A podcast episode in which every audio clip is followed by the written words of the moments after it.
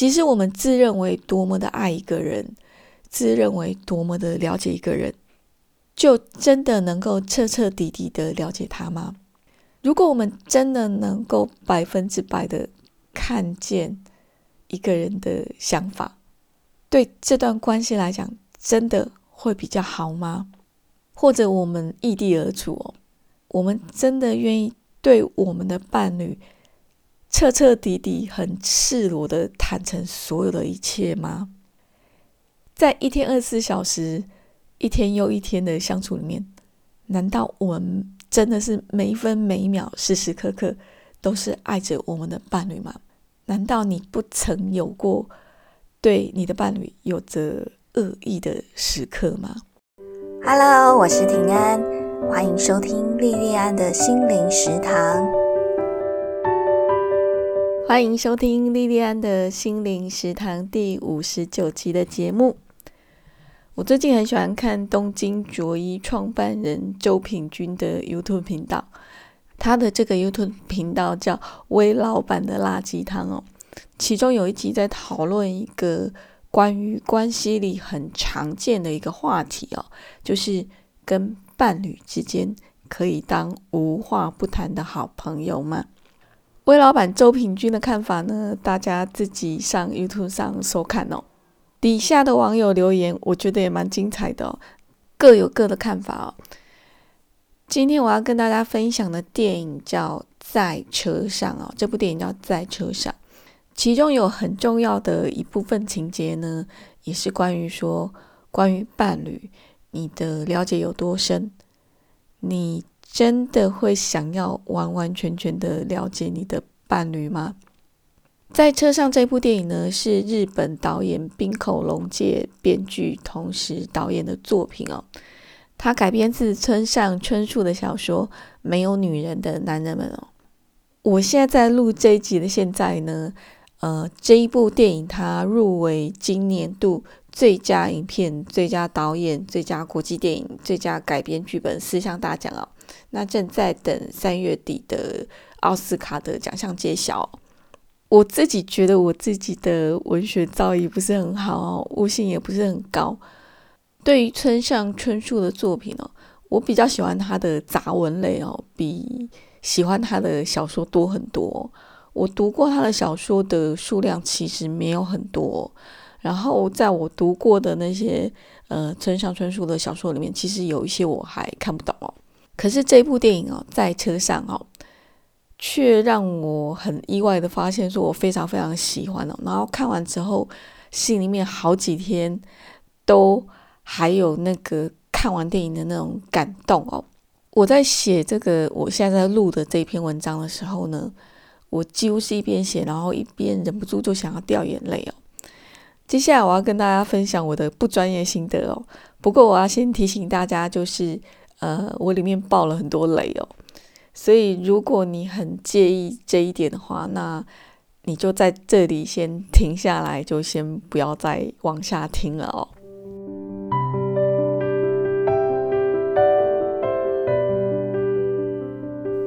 在车上这一部电影的开场呢，是西岛秀俊演的这个男主角哦，这个男主角叫家福优介哦，跟他的太太，他的太太叫做音哦，音乐的音。然后两个人都赤裸，那很明显就是在做爱哦。那在做爱的时候呢，他的妻子英还一边在说故事哦。他是在做爱的时候编剧本哦。然后天亮以后呢，男主角家福就开车载英去工作。然后在车上呢，家福就在跟他的妻子英。在跟他讲说，他们在做爱的时候呢，呃，他的妻子呃所编的这个剧本所讲的这个故事哦，一直到这一部电影很后面的地方哦，我们大家才会知道说，原来这个是他们两个人的工作搭配模式哦。他们夫妻本来有一个女儿，可是这个女儿在四岁的时候就因为肺炎过世了。他们的女儿过世以后呢，英就有了第二人格哦，他就开始在做爱的时候编剧。可是他这个做爱结束以后呢，他却会对他做爱的时候讲的那些故事哦，完全没有印象。那隔一天呢，家福就会对英把这一段故事说给他听哦。然后因为这样子的第二人格哦，英开始变成一个编剧哦。家福的工作呢是舞台剧的演员跟导演哦。家福有演一部舞台剧哦，叫《凡尼亚舅舅》，然后这个是俄国作家契科夫的作品哦。因为家福常常有在里面演这个《凡尼亚舅舅》里面那个凡尼亚的角色，所以英呢就有帮家福录了一卷录音带哦，就是那个以前那种，嗯，很久很久以前我们那种 tape 的那种录音带，他就帮他把里面的台词录下来。可是呢，会刻意按照家福他讲话的速度，在凡尼亚的部分哦，就是加福演的那个凡尼亚的部分留下空白哦。那家父他如果一个人开车的时候呢，他就会播这一卷录音带，然后其他台词都是他太太录的嘛，然后空白的地方他就会把它接下来，好，就是空白的地方他就会念凡尼亚的那个台词哦，然后。我们在听他的，就是整个他在车上听那个录音带，再加上空白的地方，加夫念那个凡尼亚的台词哦，那整个衔接的天衣无缝哦，就好像是他们两个刻意排演过很多次一样哦。家福跟英这对夫妻呢，他们在工作上搭配的非常好哦，然后在身体上还有情感上也都很契合哦。他们彼此深爱着对方，然后也都相信对方深爱着自己哦。有一天，家福他要去海参崴出差，那就到了机场才收到通知说，海参崴因为大雪的关系，飞机要延后到隔一天才飞哦。那家父就只好又开车回家哦。回到家里的时候呢，客厅正在播古典音乐哦，然后他。进到房子里面，就看到他的太太英正在跟另外一个男性在做爱哦。可是因为音乐的关系哦，英并没有发现他先生家福回来哦。然后接下来剧情，猜猜看会是什么呢？如果是肥皂剧的话，可能就是一场抓奸在床很激烈的场面哦。可是即使是像我这样子。村上春树小说没有读过很多的人哦，我大概也可以抓到，就是村上春树小说里面的角色哦，他们大多数都是非常非常意志的，他们不会有非常非常张扬的情绪哦。那看到这个自己的妻子正在跟别的男人做爱的这个家福呢，他就很安静的、默默的离开家里。然后晚上就住在日本机场的饭店里面哦。然后那天晚上他还像完全没有发生过任何事情一样的哦，就跟他的太太英用电脑视讯在聊天哦。其实这个已经不是他第一次看到他的太太跟其他的男性发生性关系哦。后来的某一天早上。家福要出门工作以前呢，然后他们两个人每一次就是出门离开的时候都会 kiss 一下这样子。然后他出门以前呢，他的太太英就在门口 kiss 他之后呢，他就跟他说：“诶，下班回到家，他想跟他好好聊一聊。”哦。结果这一天晚上哦，家福他就特别晚回到家，回到家的时候呢。英已经过世了，那英这天晚上到底想跟家福好好聊一聊？这个好好聊一聊是要聊什么呢？这个问题呢，就变成了一个很大的谜哦，一直搁在家父的心里面。接下来的场景呢，是因过世两年以后，家父开着车往广岛的路上哦。然后这个时候，你才会觉得这个电影好像真的要开始了，因为这时候导演跟几个主要角色的字幕才开始上哦。那我刚刚讲的那一段大概将近四十分钟的剧情，这个时候我们才发现说，哦，原来这个只是这部电影的前言而已哦。家福呢被邀请到广岛制作《凡尼亚舅舅》这部舞台剧哦。那从选角到导演哦，都是由他来负责哦。主办单位呢，就为家福找了一个代驾司机，叫美沙纪哦。刚开始呢，家福并不愿意由他人来开他的车哦，因为他喜欢一边开车一边听着他的妻子为他录的凡尼亚舅舅哦。他会在车上去复习凡尼亚的台词哦。可是主办单位很坚持哦，因为他们曾经之前有过艺术家。开自己开车就出车祸的事情啊，所以家父没办法哈，就只好让这个梅沙基试试看哦。后来呢，这个美沙基他真的开车开得非常厉害哦，有多厉害呢？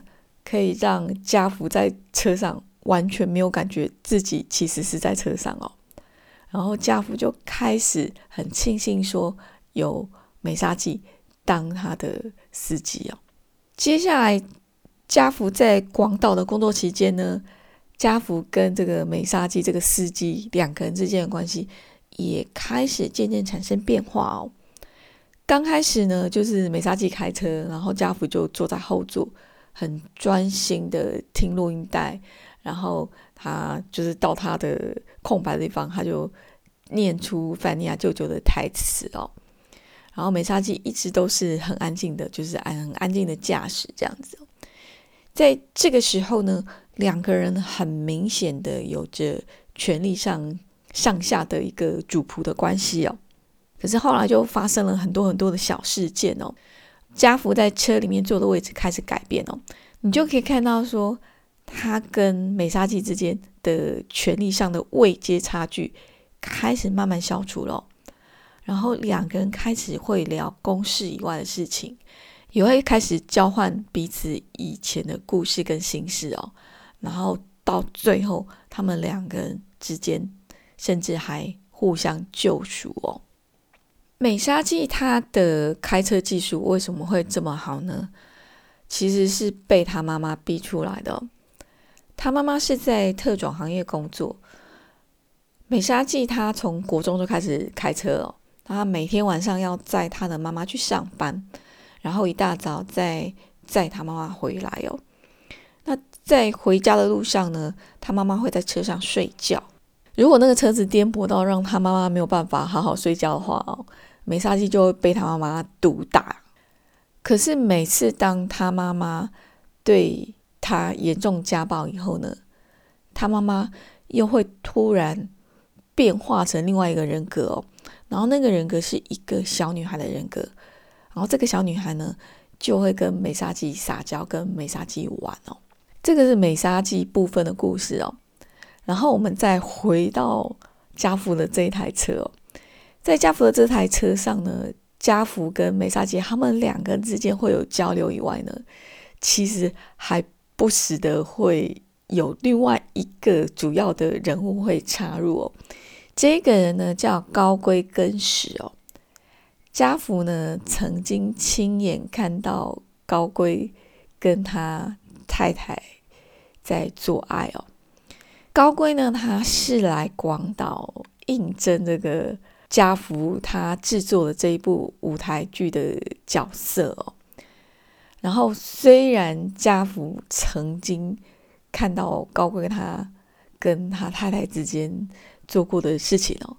可是家福他还是录取了高贵哦，那请他演出范尼亚的角色哦。高贵他其实也非常非常的爱应哦，就是家父的太太哦。他为什么来广岛来应征范尼亚舅舅的角色呢？其实是为了要见家父哦。所以有好几次他们在广岛在上班哦，他们上班就在排演这样子哦。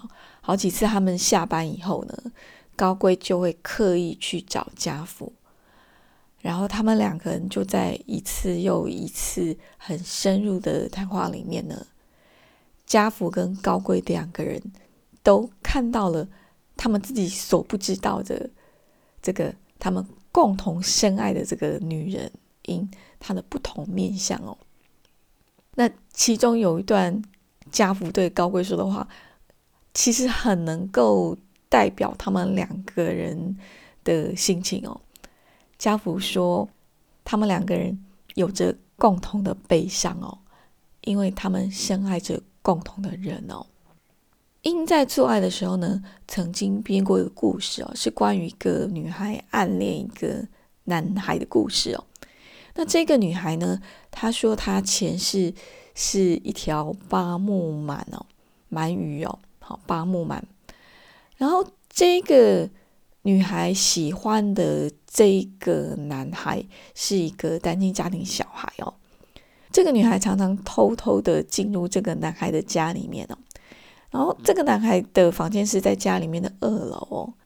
女孩每一次都会在二楼男孩的房间里面偷拿一些像圆珠笔之类哦，就是你丢掉也不会发现的一些小东西哦。女孩也会刻意在这个男孩的房间里面偷藏一些她自己私人的小东西哦，比方说一小片的卫生棉。他就以这样的行为来为他跟这个男孩留下印记哦。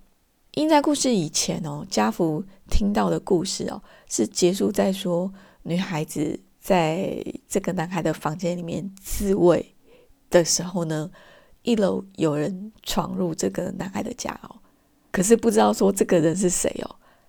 家福以为这个开放式的结尾就是这个故事的结束哦，可是实际上并不是这样子哦。就在广岛家福跟高贵共事的这段期间哦，在家福的车上，高贵就把这个故事后续还有的情节告诉家福哦。我觉得因讲的这个前世是八木满的这个女孩的故事哦，本身就带着很强烈的隐喻哦。当我们非常非常爱一个人的时候呢？我们总是渴望彼此交融哦。对这个女孩子来讲呢，她非常非常喜欢这个男孩子，她就透过留下印记的方式交换彼此的一部分哦。这个就好像恋人们彼此交流心灵跟体意哦，渴望身体跟心灵合而为一哦。可是人跟人之间是不是真的能够合一到？完全了解另外一个人呢？即使我们自认为多么的爱一个人，自认为多么的了解一个人，就真的能够彻彻底底的了解他吗？如果我们真的能够百分之百的看见一个人的想法，对这段关系来讲，真的会比较好吗？或者我们异地而处哦？我们真的愿意对我们的伴侣彻彻底底、很赤裸的坦诚所有的一切吗？在一天二十四小时、一天又一天的相处里面，难道我们真的是每一分每一秒、时时刻刻都是爱着我们的伴侣吗？难道你不曾有过对你的伴侣有着恶意的时刻吗？我在不久以前呢，听到中广流行网吴淡如的广播节目里面，他有一集是在访问一位萨提尔的专家，那个专家叫李依婷哦。那李依婷说，我们每一个人都是一座冰山哦，在相处跟沟通的过程里面呢，为了要避免像铁达尼号那样子发生跟冰山相撞的事情哦。发生冰山跟冰山相撞的遗憾哦，我们最重要要做的就是稳定好我们自己这座冰山。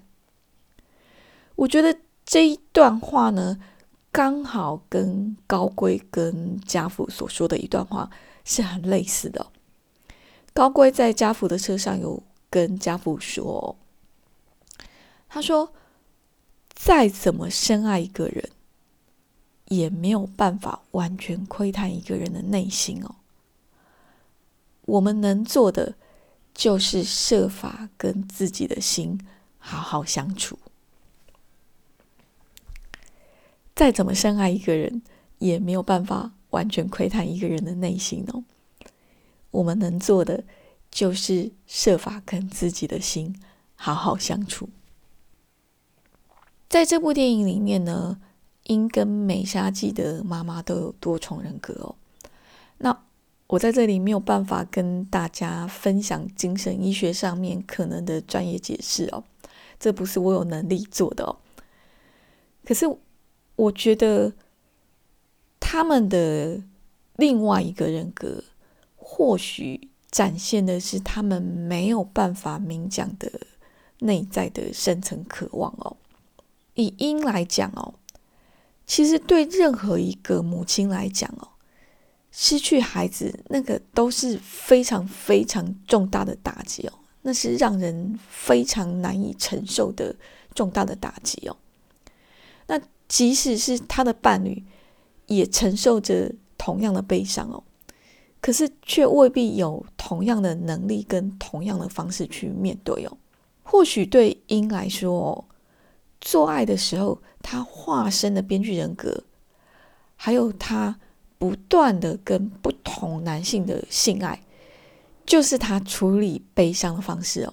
那同时呢，因为她还是非常非常的深爱她的丈夫哦，那她也透过这个方式跟她先生维系着持续的一个互动哦。那至于美沙纪的妈妈呢，她是一个单亲妈妈，然后又。靠着做特种行业这个需要大量情绪劳动的工作来维生哦，她一定承担了非常非常大的压力哦。那她宣泄这个压力的方式呢？一个就是呃很明显的对于美沙吉他的情绪跟身体的暴力哦。可是他心里底层。他一定也是渴望爱，渴望被照顾，渴望跟他唯一的亲人，这个他唯一的亲人就是他的孩子美沙纪哦，能够有很好的关系，能够有非常有爱的关系哦，所以才会每次都在家暴以后呢，就变成一个小女孩的人格哦。在这部电影里面的主要角色们哦，除了高贵。他本身的人设就是很暴冲哦，高贵他本身的个性就很不稳定哦。除了高贵以外，其他大多数的人都是很冷静的，冷静到几乎没有情绪哦。可是，在这个电影里面，反反复复不断出现凡尼亚舅舅的台词哦，因为他们在排演，然后还有在车上，家父也会去复习凡尼亚舅舅的台词哦。这个凡尼亚舅舅的台词不断反反复，一直不断的出现哦。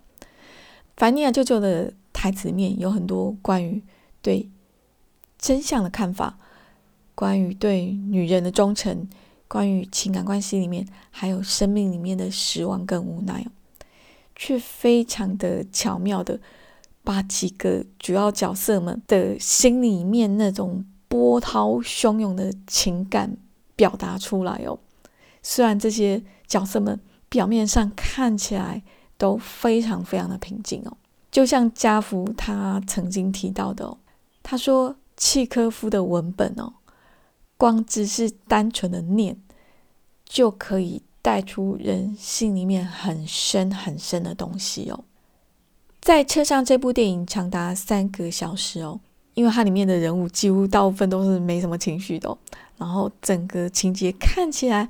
也很平缓平淡哦，可是透过角色们他们自己本身的故事，跟凡尼亚舅舅这部舞台剧他的排演情节哦，这样层层叠叠，最后堆砌出这部电影结尾的高潮哦。最后的结尾是在北海道美沙纪他以前的家哦，他以前的家是被土石流淹没了。他的妈妈也在那一场土石流的灾害里面过世哦。结尾，家福跟美沙纪就在这个美沙纪以前的家里面去凭吊以前的故事哦。然后在这段里面，家福他就整个就崩溃了，他很崩溃的看到说，原来他自己受伤了，很崩溃的看到说，原来他自己的伤好重好重哦。我觉得这个结尾哦，那个后劲非常非常的强哦。我在看到这里的时候，我整个人，我觉得整个心都跟着家务颤抖了起来哦。而且我我之后看完电影之后好几天，我只要想到这段情节，我都忍不住会很想要掉眼泪哦。在生命里面的重大关系里面哦，或许我们都可能是家福哦，我们早已伤痕累累哦。甚至是已经伤重到整个人麻木，自己都没有感觉到哦。那只是因为我们爱的太深了，只是因为我们太过害怕失去，所以假装若无其事，假装到连我们自己都以为自己是真的没事哦。直到生命透过某些特别的事件。逼着我们不得不掀开这个表面上看起来好好的外皮哦，我们才得以看到那个内在血淋淋的真实的自己哦。可是，即使我们是那么那么的痛哦，我们依然还是要努力的，非常非常努力的哦，好好继续活下去哦。今天这部电影哦，在车上就分享到这边。非常非常感谢你的收听跟支持，我们下次再见喽。